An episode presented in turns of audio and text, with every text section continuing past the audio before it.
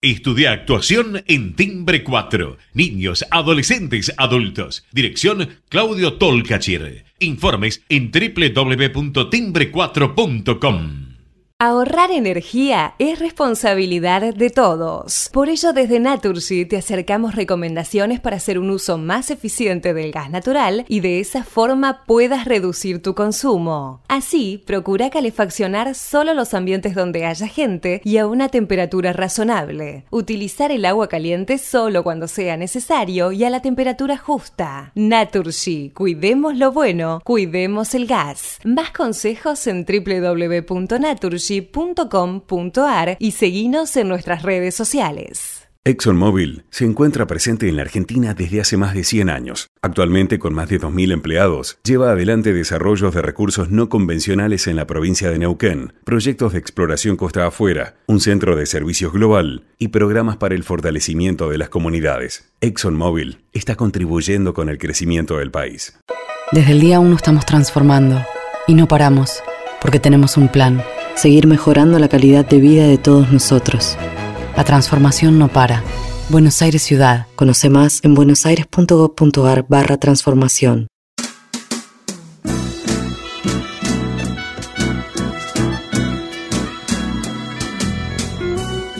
Entrevistas con los protagonistas de la política, la cultura, el espectáculo, la música y el deporte.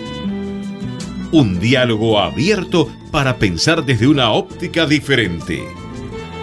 Voces y Memoria, los martes de 20 a 21 con la conducción de Hernán Dobri.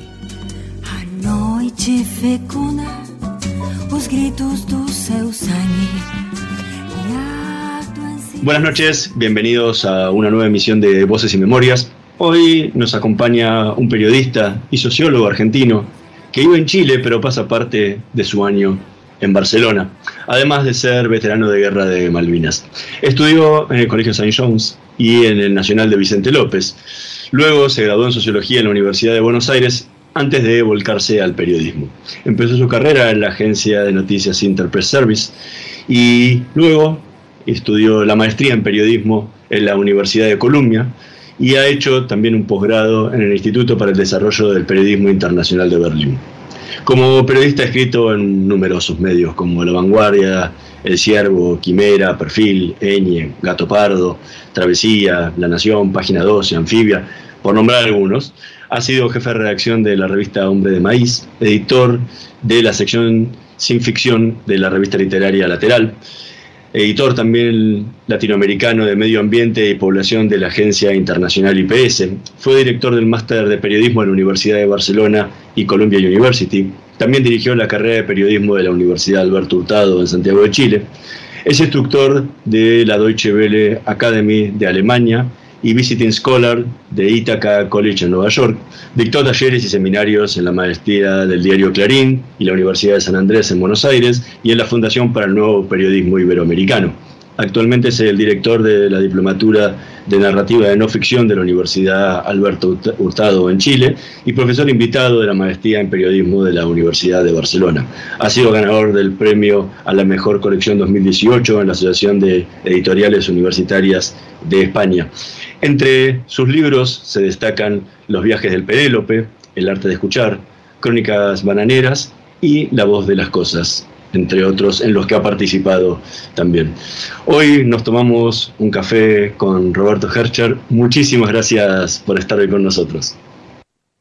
Muchísimas gracias, Hernán. Realmente yo también eh, sigo tu trabajo hace mucho tiempo eh, y realmente me, me gusta mucho yo creo en, la gente que se especializa y también tiene una mirada amplia. Entonces esta mirada hacia la cultura, hacia la política, hacia la historia y la memoria eh, me parecen brillantes en tu, trayectoria y en este programa y me siento muy honrado de estar aquí. Vamos, vamos a empezar hablando de, por ahí del, punto fundacional que derivó luego en el periodismo, que tiene que ver con la guerra de Malvinas. ¿Qué, antes que nada, ¿qué, ¿qué te pasa hoy, 40 años después, cuando miras en retrospectiva eso que viviste con 18 años y sin nada de experiencia para estar en ese lugar? Eh, primero, eh, me siento bastante viejo. Eh, yo, como todos los que la, la, gran mayoría de los que fuimos a Malvinas, los colimbas que fuimos a Malvinas, éramos clase 62. Este año cumplimos 60 años. es, es bastante. ya no somos los chicos de la guerra. De hecho, eh, para mí fue muy impactante el momento en que mi hijo cumplió.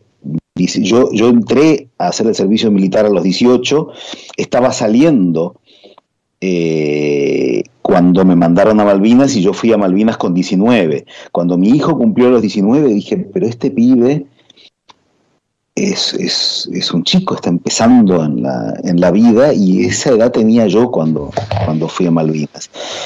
Eh, y, me puse a pensar en todo este tema de los hijos, pero ahora muchos tienen ya nietos. Eh, y al mismo tiempo lo que le pasa a la, digamos, ya estamos del, lado, somos los menos los que tenemos 59, 60 y más. Eh, yo creo que la, debe ser ya más de la mitad de la población argentina actual que no había nacido con la guerra de Malvinas. La guerra de Malvinas es como si le hablaras de, San Martín cruzando los Andes, de las cruzadas, de las guerras napoleónicas. Eh, es el pasado remoto, ¿no? Les estás hablando de, de una, de una época muy, muy, muy antigua. Es, es impactante, eh, sobre todo, eh, digamos, yo, eh, vos hiciste referencia a muchas cosas que, que, yo escribo, libros, artículos, periodísticos, pero, pero más de la mitad del tiempo yo estoy dando clase a, a chicos muy jóvenes. Yo soy cada año un año más viejo y los chicos tienen siempre la misma edad. Mis alumnos de la carrera en este momento nacieron en el siglo XXI. Se perdieron todo el siglo XX.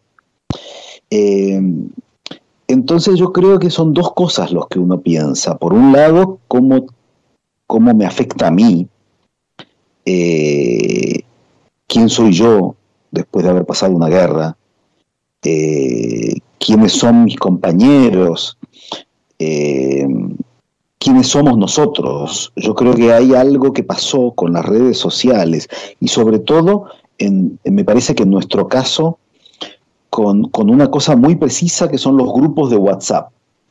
Yo tengo cuatro grupos de WhatsApp de, los que estuvieron conmigo directamente en, un barquito que llamaba el Penélope, otra con los que estuvimos en Marina, otra con los judíos, de, y, es eh, completamente distinto que en otras épocas, en donde uno, era difícil saber en qué estaban los que, los que estuvieron en Malvinas. Hoy prácticamente son los grupos de WhatsApp más activos que tengo. Yo cada día eh, ponen cosas. Eh, y, algunas cosas tienen que ver con, la actualidad, con, la contingencia, con la pelea política de hoy, y otras cosas tienen que ver con, eh, con el recuerdo del pasado. El pasado está, está siempre ahí.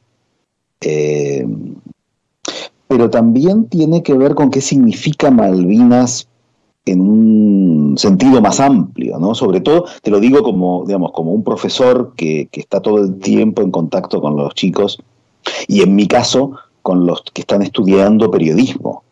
Para un estudiante de periodismo de 20 años, ¿qué es Malvinas?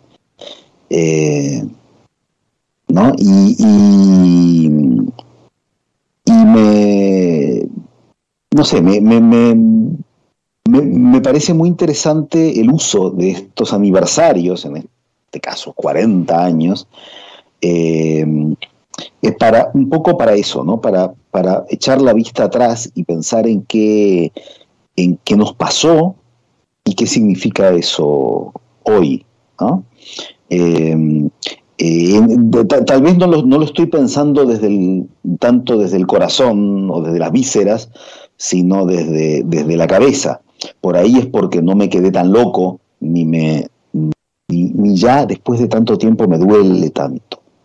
Eh, y siento que es un deber por haber pasado por eso y porque otros o no volvieron, los, los que murieron allí, o los que murieron después, los que se suicidaron, los que no soportaron la vuelta, los que quedaron mal, en, cierta forma es, es, un deber de tanto dolor que hubo, en este caso específico, en Malvinas, el, el, el, que sirva para algo reflexionar sobre esto que pasó.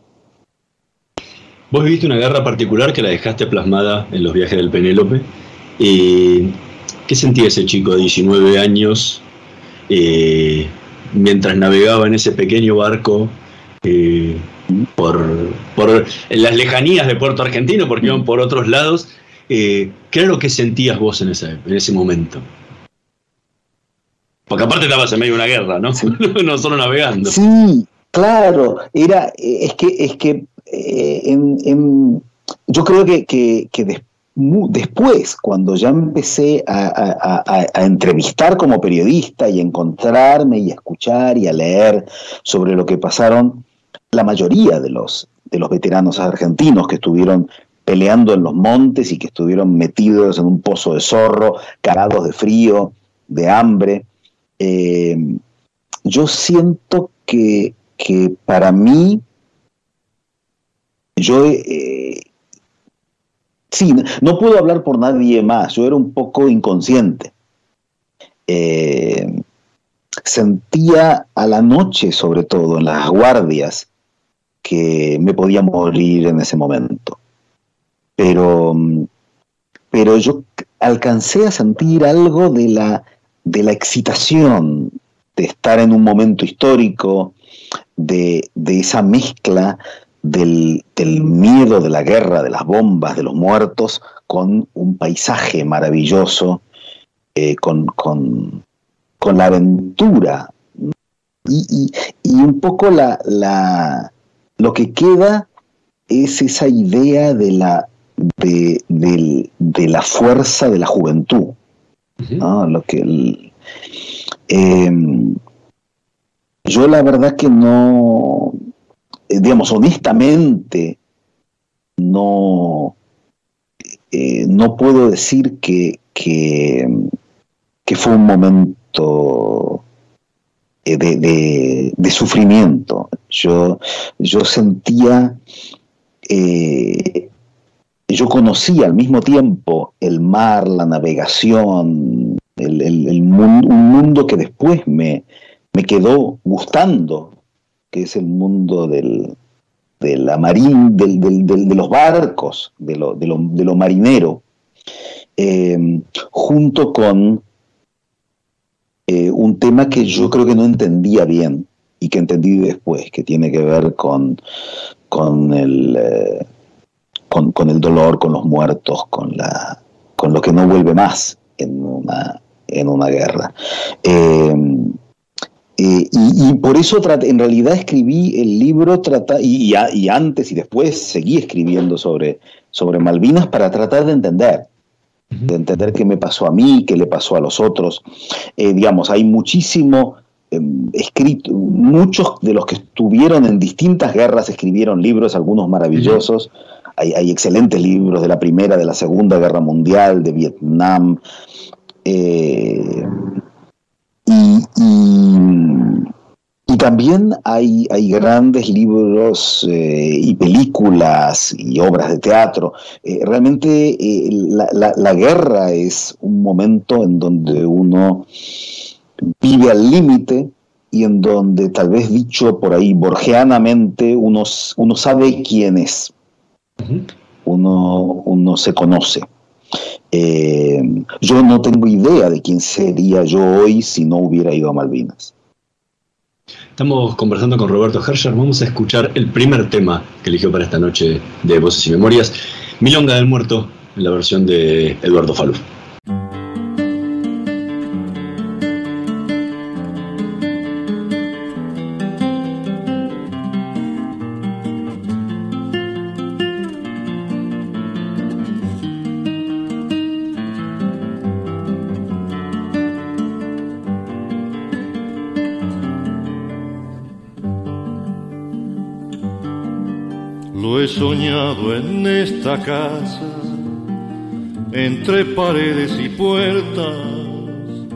Dios les permite a los hombres soñar cosas que son ciertas.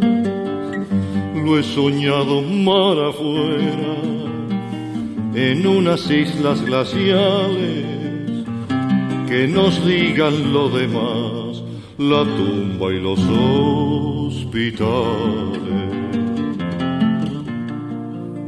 Una de tantas provincias del interior fue su tierra, no conviene que se sepa que muere gente en la guerra, lo sacaron del cuartel le pusieron en las manos las armas y lo mandaron a morir con sus hermanos.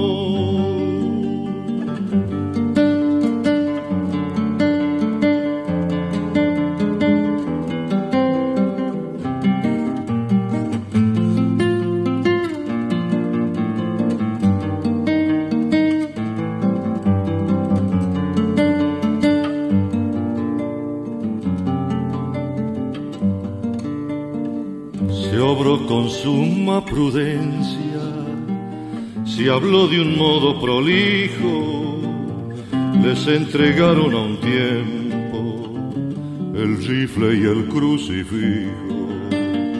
Oyó las vanas arengas de los vanos generales, vio lo que nunca había visto, la sangre en los arenales. Escuchábamos a Eduardo Falú en la Milonga del Muerto, tema que eligió Roberto Herscher para esta noche de Voces y Memorias. ¿Por qué este tema? Eh, esto tiene mucho, ¿no? mucho que ver con lo que, con, lo, con lo que estaba diciendo antes de, de, el, eh, eh, por un lado el, el un tema muy también que se trató mucho en ese momento y después. Eh, la mayoría de los que fueron a Malvinas eran chicos de, de provincias, de, eh, Corrientes, bueno, no tan provincia, pero está, está en la provincia de Buenos Aires, de La Plata, regimientos de, Salta. Eh, yo tenía muchos compañeros en, en, la, en la Marina que nunca habían visto el mar. Eh, y después hay un tema justamente muy, muy de Borges, del, de, en medio de esta guerra que él le pareció atroz y que no, entendió, él tiene otro, eh, otro poema el, de dos soldados, Juan López y John Ward, este, que eran, yo creo que en cierta forma yo me veía reflejado, porque yo leía, yo también leía literatura inglesa y literatura argentina y, sabía un poco de, ese otro mundo, el mundo del enemigo, y se terminan matando en unas islas demasiado famosas. En la Milonga del Muerto, este final, él solo quería saber si era o si no era valiente, lo supo en aquel momento en que le entraba la herida, se dijo, no tuve miedo, cuando lo dejó la vida. Eh, y esto es, parece una cosa muy, muy antigua, ¿no? De esas cosas de, la valentía de, ese hombre del siglo XIX que era Borges. Eh, Sebastián Piana le puso una música maravillosa y, a mí me impactó muchísimo la, siempre la versión de, de, Falú. muy, muy eh, como, como mm, sin lo que yo siento que muchas veces eh, las canciones de Malvinas tienen esa eh, ese sentimentalismo exacerbado. Esto es muy, muy este, sobrio, ¿no?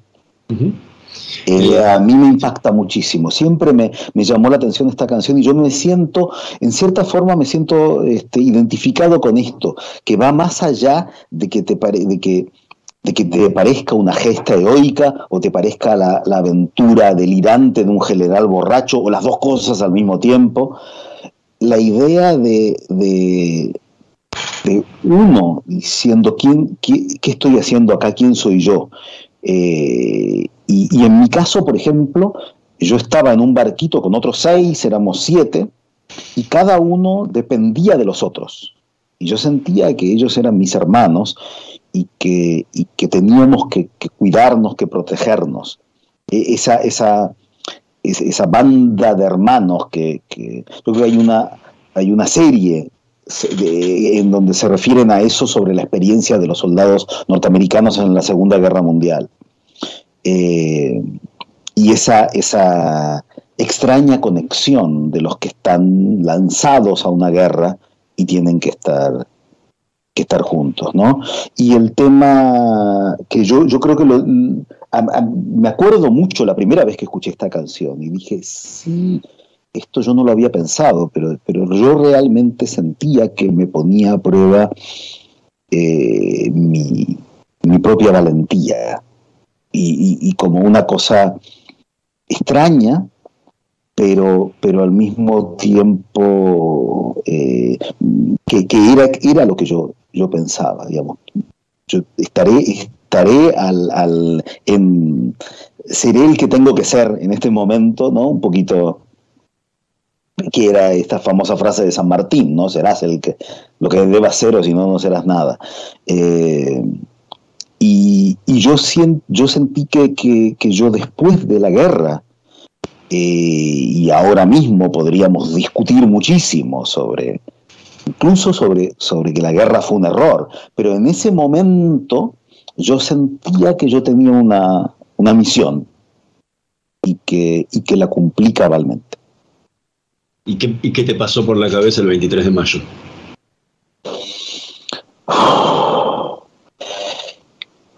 Eh, es, es eh, esa, esa, esa, esa, noche, esos días, este, fueron tremendos, porque fueron los, digamos, los, bombardeos. Yo estaba en, digamos, estás hablando ¿no? de, plena guerra del 82.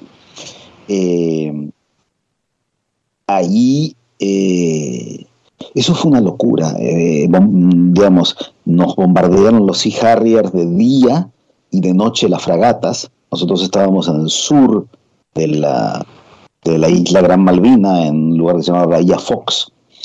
Eh, y, nos metíamos y salimos, digamos, estábamos convencidos de que iban a un, iba a explotar el, Penélope, que era un, un, velero de madera hecho en 1927 de, 16 metros de lora, lleno de tanques de gasolina. Eh, y, y, bajamos la chalupa y nos metimos en un pozo de zorro en, en la tierra. Había un cura que se pasó toda la noche recitando el, el el, rosario. Eh, este, quería matarlo, ¿no? Este, pero no, sé si a alguno de mis compañeros católicos le habrá sido de, consuelo eso, pero, pero creo que el tipo estaba, estaba, estaba más aterrado que nosotros. Eh, y había eh, Ah, mira, hay una cosa de la, de la noche del bombardeo que, creo que tiene que ver, muchos después me lo, me lo comentaron, yo lo, yo lo cuento en el libro, porque, porque después yo entrevisté a todos mis compañeros. Eh, estábamos, eh, el momento en que eh, esa noche nos dimos cuenta que la guerra iba en serio porque empezaron a gritar que había un muerto que habían matado a un marinero, un chico de 17 años, Juan Ramón Turano. Eh, él era, no era conscripto como nosotros, había entrado a estudiar en la Escuela de Mecánica de la Armada para ser marinero a los 15 años y tenía 17 y estaba ahí, no, no era ni, mayor de edad. Eh, y, era, era un chico, o sea, era incluso más chico que nosotros. y, ese era el momento en donde decís esto es en serio. Digamos, un chico con el que jodíamos y nos hacíamos chistes el día anterior ahora está muerto. Y, y junto con eso, uno de mis compañeros este, le agarraron unas ganas de cagar terribles. Y, y entonces decía, voy a salir un ratito, pero no tengo con qué limpiarme. Y había otro que recibía cartas de su novia, todavía está, digamos, seguimos en contacto, seguimos siendo hermanos, y, él todavía ahora está casado con la que era su novia en ese momento. Y la novia le mandaba montones de cartas y él le decía, necesito papel para limpiarme, dame la carta de su novia. Y en pedo, decía, dice, bueno, pero por lo menos, bueno, ok, no me des las cartas, dame el sobre. y eso era un poco la, la ¿no? ese recuerdo es, eh, o sea, siento que la muerte y, la, y el, la, sátira, el, esperpento de este de limpiarte el culo con el sobre, eh, son esas dos caras, ¿no? La vida y la muerte, la, la, lo, lo, las cosas que normalmente, las cosas, digamos, grandiosas de, los grandes temas y las cosas más, más este, eh, este, familiares como, como, como tener ganas de ir al baño. Eh, y, yo siento que todo eso era, todo eso mezclado, eh, es el recuerdo y la experiencia de la guerra. Estamos conversando con Roberto Herscher. Vamos a hacer una pequeña pausa. En un minutito más volvemos con más voces y memorias. No se vayan. Vamos la radio, somos tu voz. Vamos con eco, siempre la verdad y la mejor información. Estamos llenos de historias verticales.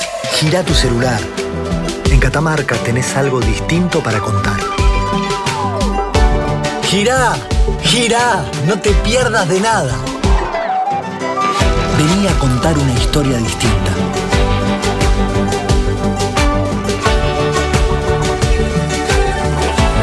¿Querés descubrir algo distinto? Gira y vení a Catamarca. Cuidar es la herramienta digital del Ministerio de Salud. Descargala en tu celular a través de tu App Store o Google Play y carga tus datos. La aplicación te permite hacer un autodiagnóstico, acceder a tus certificados y consultar el resultado de tu hisopado. Ahora podés acceder a la información provista por el Ministerio de Salud y ver tu diagnóstico COVID-19 de forma rápida y sencilla. App Cuidar. Sigamos cuidándonos. Gobierno del Pueblo de Merlo. Intendencia Menéndez. Informate en ecomedios.com. Seguinos en Instagram. Arroba ecomedios. Voces y memoria. Una hora con los protagonistas de la política, la cultura, el espectáculo, la música y el deporte para pensar desde una óptica diferente.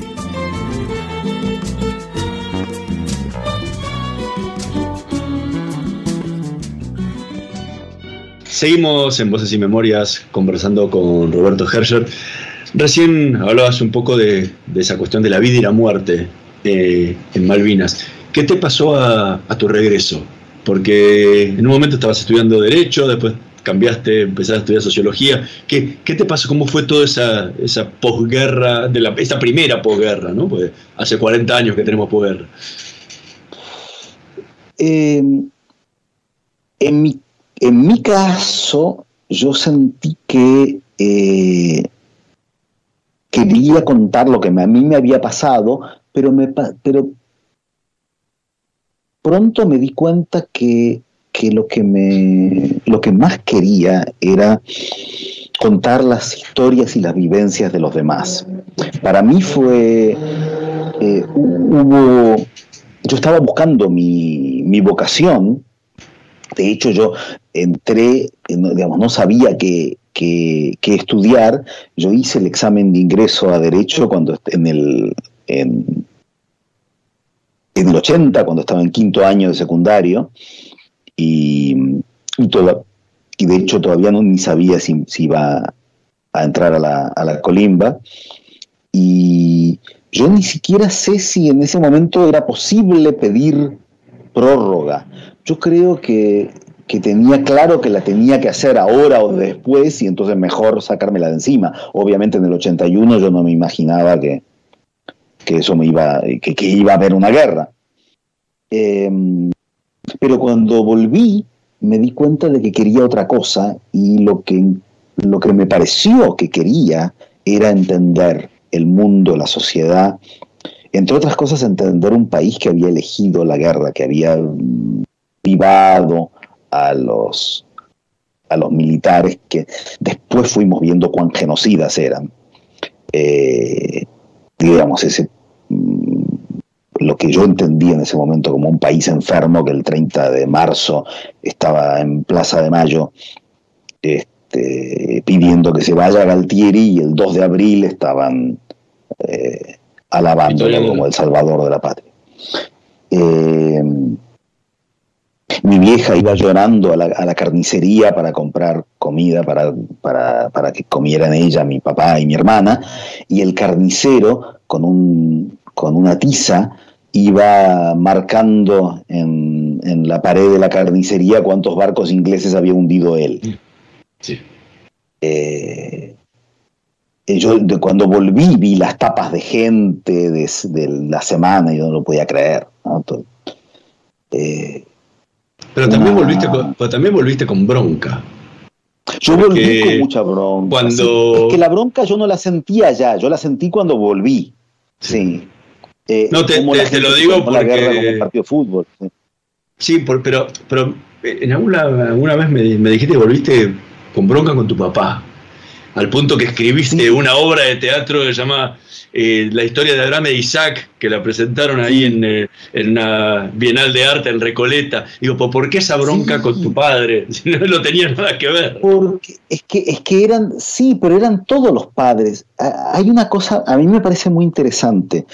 Eh, mi padre pertenecía a, a- por un lado, eh, a, a una generación eh, que, que- trataba de, de encajar, pero sobre todo, yo creo que hay un tema interesante de el, em, y yo lo estoy viendo ahora en, en las cosas que se van intercambiando este grupo de, de, digamos que no somos muchos, de los que tenemos ascendencia y familia judía y, que somos veteranos de Malvinas.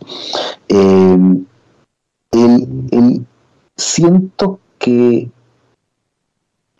mi familia se salvó del, del holocausto, otra parte murieron. La, la familia de mi padre son judíos de, de Alemania, eh, mi papá nació en Berlín. La familia de mi madre, la, la mamá de mi madre son judíos rusos de, que, que fueron desde... que vivían en, lo que ahora es Letonia, se fueron a Bolivia y mi mamá nació en Bolivia y llegó a Argentina. Y siento que hay como una cosa de estar siempre rindiendo examen, de, de mostrar que, que, que perteneces, que co- como que siempre te van a mirar con sospecha, ¿no? A mí me impresionó muchísimo cuando, eh, cuando fue el atentado de la AMIA, eh, cuando Menem, con supongo que buena fe, llamó al presidente de Israel para darle sus condolencias. Y, eh, y- el tipo le dijo, pero si son ciudadanos argentinos, son suyos. Este, pero, pero no, eran... Es como que... que eh, y, eso es algo que yo sentí después, el tema de- del, de- del no te metas. Eh, yo no sé si ni, ni siquiera sé qué hubiera hecho yo en su lugar. Eh, pero, pero mi papá me llevó, digamos, a nosotros nos llegó la citación para ir al, al edificio Libertad, al comando en jefe de la Armada, donde yo estaba haciendo el servicio militar. eh, y él me llevó eh, y de ahí me mandaron a Malvinas. Eh, yo siento que en general, y esto se ha dicho mucho en distintas guerras, las guerras son, en las guerras los padres mandan a, digamos, a morir o a matar o a enfrentar el peligro a sus hijos. Eh, todo este tema de, de- mi hijo murió en la guerra y estoy orgulloso porque di un hijo a la patria. ¿No? Yo, ahora yo creo que lo veo con más, con, con, con más piedad. Eh, pero, pero en ese momento eh, yo tenía, sí, un, digamos, era mi padre y eran todos los padres que nos habían, que no, no nos habían protegido, eh, nos habían sacrificado. Eh, eh, pero también estaba enojado por, por un país que se tomó la guerra como si fuera un partido de fútbol. Eh, eh, y, y otra cosa que me, digamos, yo realmente, en el momento en que empezaron los juicios, yo me fui dando cuenta quiénes eran muchos de nuestros comandantes, los tenientes, hasta los curas, digamos, el cura, que este, este cura que, que te digo que estaba con nosotros, había sido el cura de la Escuela de Mecánica de la Armada. Eh, digamos, nosotros no, no, no, sol- no solo nos mandaron a la guerra, sino que ma- mandaron a la guerra y los que tenían el poder sobre nuestra vida eran unos torturadores, no todos, ¿no? Pero, pero, pero era, digamos, los que tenían algún tipo de experiencia, eh, eh, y yo creo que eso pasó tal vez más en Marina, que en- pero también mucho en Ejército. Eh, realmente era la gente que pasó de la guerra sucia a la guerra limpia. Eh, pues, digamos, podríamos hablar digamos, de. Pero, pero realmente era, era digamos, de, de lo- de las muchas versiones de las Fuerzas Armadas Argentinas, eh, la, que, la que se encargó de tomar Malvinas eh, eran sobre todo los oficiales, digamos, los que, los que acababan de protagonizar los, los hechos eh, eh, criminales, ilegales, más grandes que, que haya hecho durante su historia el ejército y, la Armada Argentina. Y esos eran nuestros jefes en Malvinas. Y, esa era la que, digamos, esa era la gesta que aplaudían nuestros, nuestros vecinos. Eh, esa es otra cosa que me pareció, eh, y que me parece muy interesante cómo fue el, eh, digamos, que el significado de Malvinas, cómo fue cambiando a lo largo del tiempo, y, y, y es interesante ver en cada aniversario, los 10 años, los 20 años, los 30 años, ahora los, los 40, eh, cada vez eh, en, en los medios eh, Malvinas significa algo en, en, consonancia con qué está pasando en el país. Eh, en ese sentido, es, eh, digamos, como te digo, ya no me, no me, no, no me duele personalmente, mm, sí me duele eh, por los que cayeron y por los que sufren, pero, pero me parece interesante como, como mirarlo, como anal- analizarlo, ¿no? Eh, porque, porque Malvinas es un retrato de quiénes somos nosotros. Ya, Otra cosa, digamos, también tiene que ver con, con- los ingleses, ¿no? Y de qué manera eh, eh, eso, eso le dio prestigio y, poder y mantuvo durante muchos años a Margaret Thatcher, que estaba en horas bajas en ese momento. Eh, para ellos yo siento que es hasta todavía más duro, porque, porque digamos, la decisión de, de que muriera tanta gente y, no parar la guerra fue de un gobierno elegido y reelegido por los, por los británicos. En cambio, nosotros teníamos una dictadura. Pero, pero yo creo que en ese sentido es, eh, es, digamos, todos estos son temas interesantes para, para hablar y yo creo que este momento de los 40 años y con las cosas que están, que están pasando eh, son, digamos, tal vez nos ayude a conocernos mejor. Estamos conversando con Roberto Herscher. Vamos a escuchar el segundo tema que eligió para esta noche de Voces y Memorias, The Final Cut, en la versión de Pink Floyd. Through the fish-eyed lens of tear-stained eyes, I can barely define the shape of this moment in time. And far from flying high in clear blue skies, I'm spiraling down to the hole in the ground where I hide. If you negotiate the minefield in the pride and beat the dogs and cheat the cold electronic eyes. And if you make it past the the hall, dial the combination, open the priest hole. And if I'm in,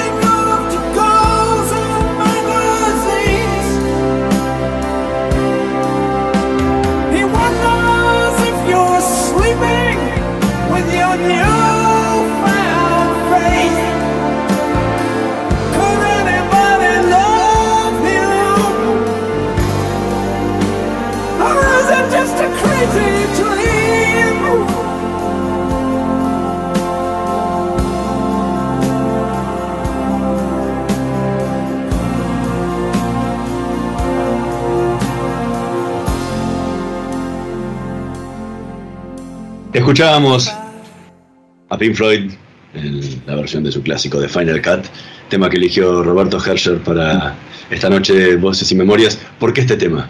Sí, este es, la- este es el otro lado, ¿no? De la, del- de la- es curioso, eh, ya se estaban disolviendo, ya no, no, no se llevaban bien. Este yo creo que es, para mí es un, es un gran disco, digamos, eh, pero pe- digamos, una cosa como más personal de Roger Waters. Eh, este es el disco que hicieron después de The Wall, ¿no? Eh, y es todo sobre la guerra de las Malvinas. Eh, y, y para él, y para su generación, digamos, todos los, los- los- los- los músicos de, de Pink Floyd, pero Waters en particular, él, eh, su padre murió en la Segunda Guerra Mundial. Eh, y,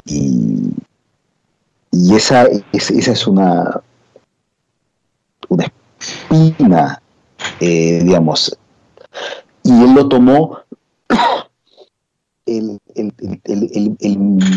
para mí hay un paralelo, digamos, son como los dos proyectos unitarios. de- hay un, un- obviamente mucho menos conocido que The Wall, pero en, em, siento, me parece, me parece interesante, yo digamos, me- estuve pensando mucho cuando me, me dijiste, a ver, elijamos música para esto, este, y, y yo, por un lado tiene que ver con la música que me gusta a mí, yo tengo, a mí me, me, digamos, a mí me emociona Falú y me emociona Pink Floyd.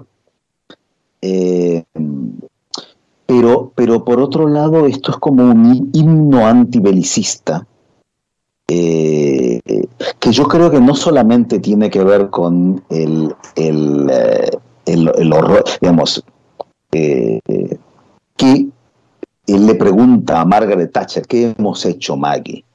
Maggie, what have we done?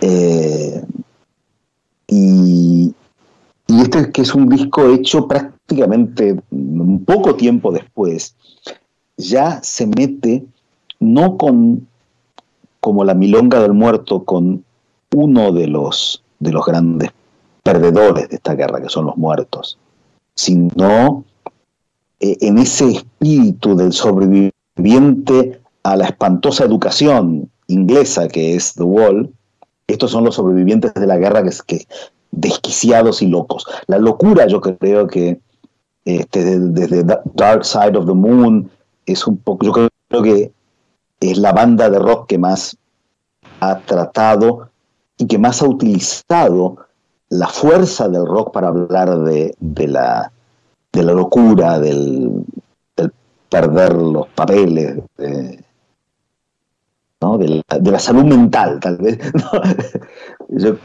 ahora no, no, sé si se sostiene y tal vez me van a criticar los expertos en rock, pero, pero yo creo que el, ¿no? el, grupo de rock que más se ha metido en, en este tema de la, de la relación entre la sensibilidad exacerbada y la salud mental es, Pink Floyd.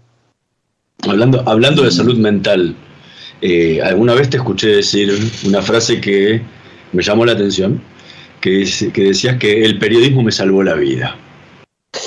¿De qué te salvó? ¿De oh. qué te salvó la vida?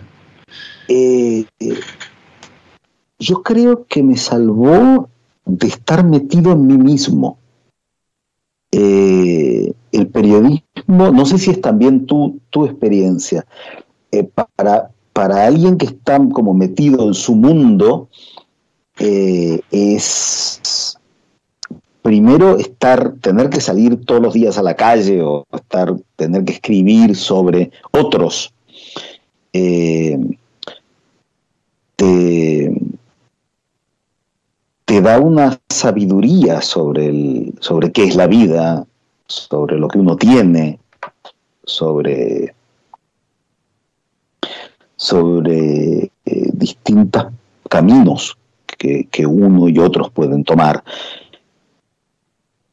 pero, pero yo, digamos, yo tengo la impresión, y ahora que estoy también con, conectado con distintos chicos, algunos los conozco, otros no, en estos, en estos grupos, pero también leyendo sobre este, el mundo de los veteranos, eh, es cuando a uno le pasa algo tan fuerte, es fácil eh, pensar que todo gira alrededor de uno.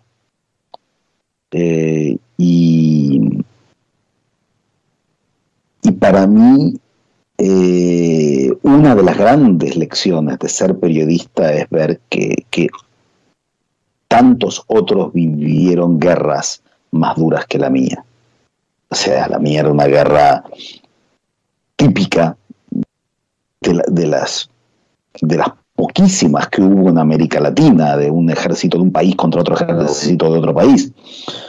Pero, pero la pobreza es una, una guerra la salud mental, es una guerra, la violencia doméstica, es, eh, es un, una guerra a la injusticia, a la inseguridad, eh, hay tantas. Eh, y y yo, yo en ese sentido eh, siento que soy un, un, eh, afortunado.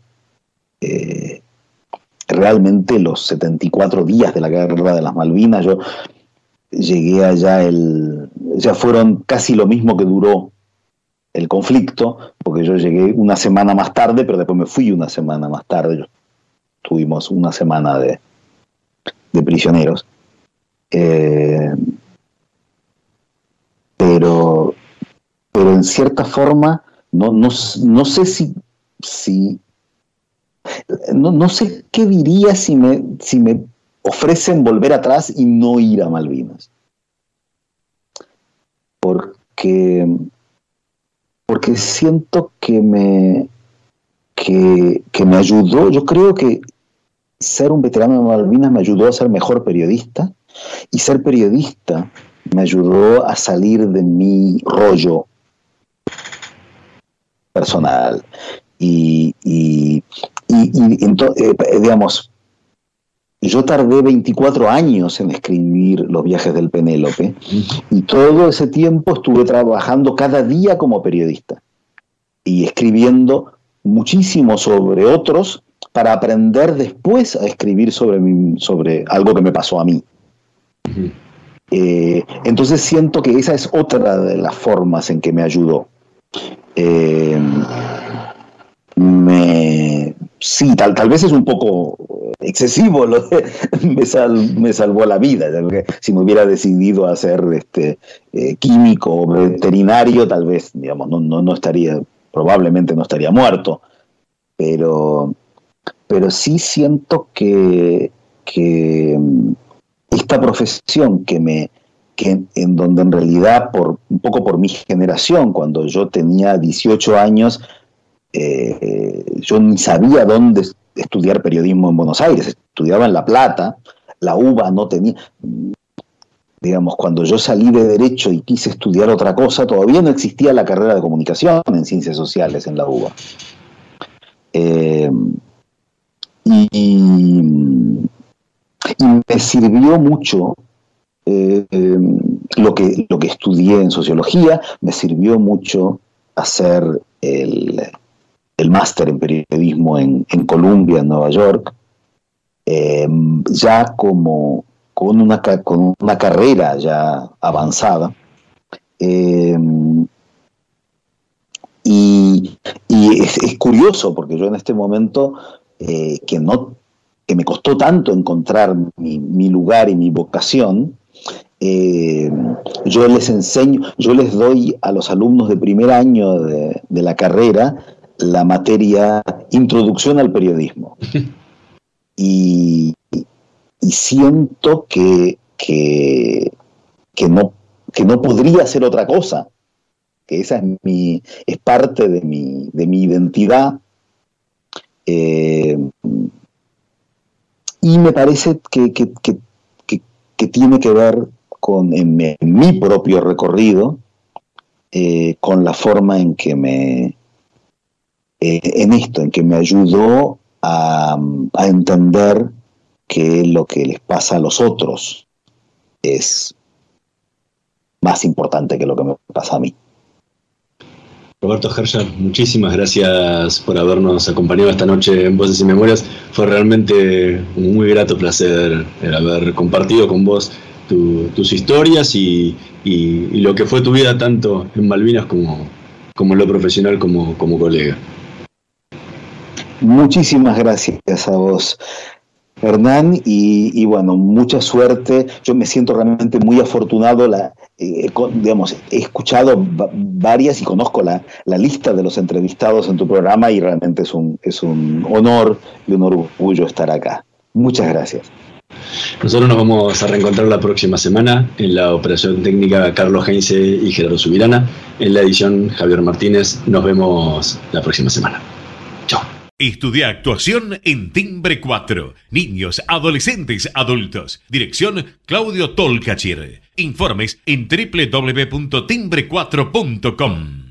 Ahorrar energía es responsabilidad de todos. Por ello, desde Naturgy te acercamos recomendaciones para hacer un uso más eficiente del gas natural y de esa forma puedas reducir tu consumo. Así, procura calefaccionar solo los ambientes donde haya gente y a una temperatura razonable. Utilizar el agua caliente solo cuando sea necesario y a la temperatura justa. Naturgy, cuidemos lo bueno, cuidemos el gas. Más consejos en www.naturgy.com.ar y seguinos en nuestras redes sociales. ExxonMobil se encuentra presente en la Argentina desde hace más de 100 años. Actualmente, con más de 2.000 empleados, lleva adelante desarrollos de recursos no convencionales en la provincia de Neuquén, proyectos de exploración costa afuera, un centro de servicios global y programas para el fortalecimiento de las comunidades. ExxonMobil está contribuyendo con el crecimiento del país.